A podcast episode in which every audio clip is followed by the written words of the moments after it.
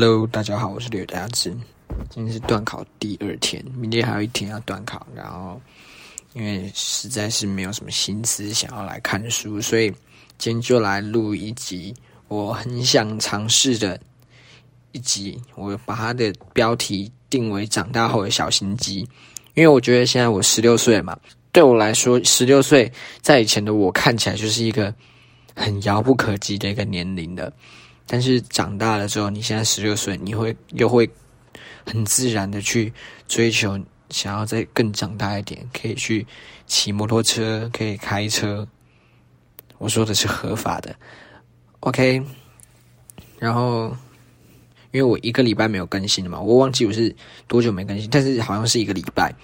因为我前一个礼拜在准备断考之外呢，其实我也想不到什么主题可以录，因为录。一个主题之前，我通常都会想一下脚本，然后我打出来之后，那我要在立即在录音的时候先想好我要讲什么。可是我讲的先想好要讲什么，并不是说我把我讲的全部都打在电脑上面这样照着念，像读字机这样子。我讲的是，就是先想好我要讲的几个大纲，比如说我讲的，我等下讲五点，然后五点我就只会下标题，就所以就是我想到什么就直接讲什么，你们就稍微听一下，因为我发现，因为我是水瓶座，我讲话的思维其实好像说都说水瓶座他们讲话的方式跟其他人不太一样，我不知道你们可能，我不知道你们听的听不听得出来，觉得我讲话的方式你们需要。听我很多节目，你们才会找到我的规律。OK，我直接来讲讲第一个。第一个就是长大了之后，觉得人跟人之间很像，都会需要有点距离。太直接或太坦率都不会是好事。啊，我前面这些都是照着念的啊，接下来就是我后面自己脑子里面随时发想出来的事情。就是长大了之后，就会觉得需要距离。就是除非你真的很喜欢的那种人，不然。就是你太没有距离，你就会觉得有点可怕。就是比如说，你可能很喜欢一个人，然后你才会想要跟他的距离再短一点点，不然其他其他人其实都拜托离我远一点好吗？也没有这样子啊，就是因为太直接，你可能讲了很多他的缺点，或者是太坦率，你直接跟他讲，就是你讨厌谁啊，或者是怎么样的，这些好像都不会是好事情，因为。我妈从小就一直一直耳提面命的，她常常会在吃饭的时候跟我讲说：“佳志啊，你的好朋友他们也有自己的好朋友，所以你要讲坏话的话要小心一点哦。”她就会这样跟我讲，所以我其实也知道这件事情。可是有时候，我其实觉得我自己看人是蛮准的，因为是可能我讨厌的那些人，他们最后都会露出马脚，或者是。那些我觉得他们本来就很好的人，他们后来其实也不会变得太坏，所以太坦率这件事情，其实我觉得可能是需要时间，你可能可能需要个两三年、三四年才能去真正的完全坦率每一件是秘密的事情，所以。就是这样子，我不知道你们听了这一集会不会有共鸣呢？可是我觉得我自己讲的是蛮好的。好，来第二个，以前国中的时候，小时候，国中国小的时候，我都会去就是羡慕那些看起来有影响力的人。可是因为我现在是高中了嘛，然后我就会高中的时候，我就觉得自己比较有人比较多的人生经验，所以我的 podcast 节目才会叫做“加智的人生经验谈”，就是。每每个阶段其实都会有去羡慕的一些人，就是可能羡慕他们的体育，或者是羡慕他们的影响力。那以前我通常羡慕的都是那些看起来有影响力的人，可能他们 IG 的粉丝非常多，或者是他们暗赞非常多，或者是他们可以呼风唤雨，就是讲什么，然后比如说说，等下明天第一节出来打球哟，然后真的就会有人去打球，就是很多人去的那种，所以。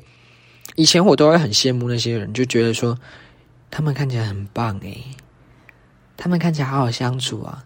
然后长大的时候就会发现没有，因为他们就只是个下面下地而已。他们就会打一堆抖音的文案，然后放在放在他们的 IG 的个人简介，或者是用什么写简体字啊，放在个人简介，然后然后反正就是虾妹虾弟啦，就是最近他们流行的一个用语叫虾妹虾弟。然后呢，他们哦，我真的不知道要怎么讲诶，因为他们就是做尽了各种就是虾妹虾弟的行为。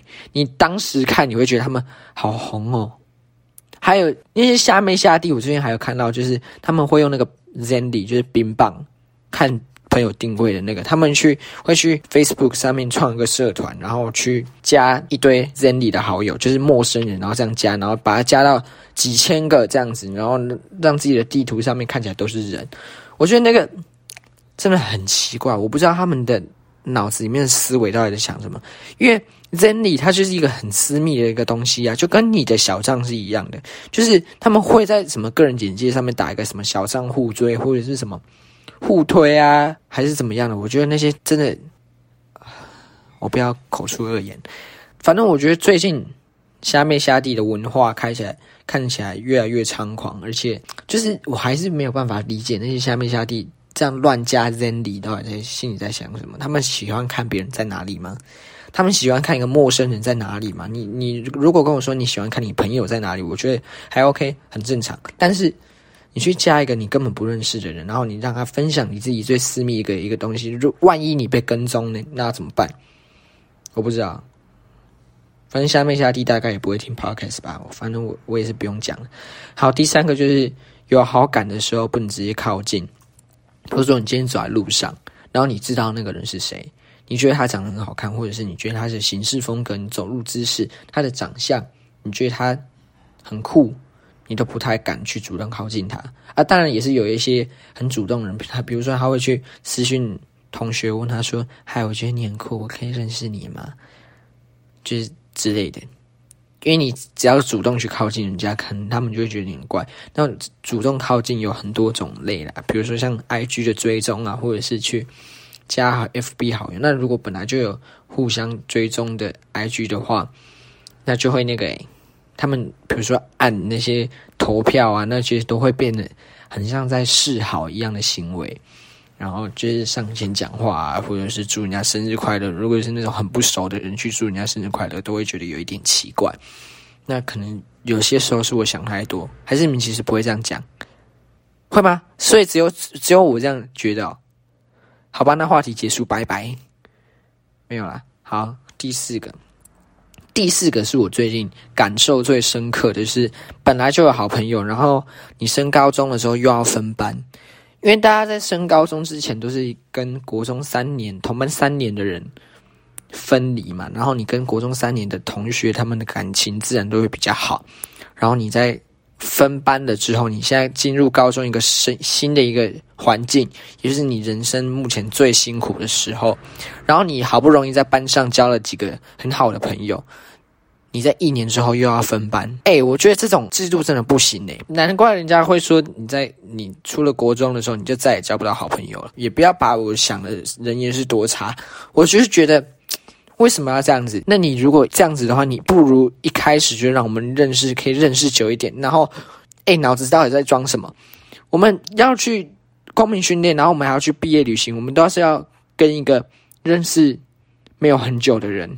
那啊，虽然高一的时候也是这样子啊，可是毕业旅行的话，我就就会觉得很想要跟一些就是在现在的这个班级上面认识比较久的人一起。没办法，我不知道这个制度到底在干嘛。然后第五个，第五个就是偷退人家小账被发现。这个我从很久很久，自从我开始办小账，大概是过小六年级的时候吧。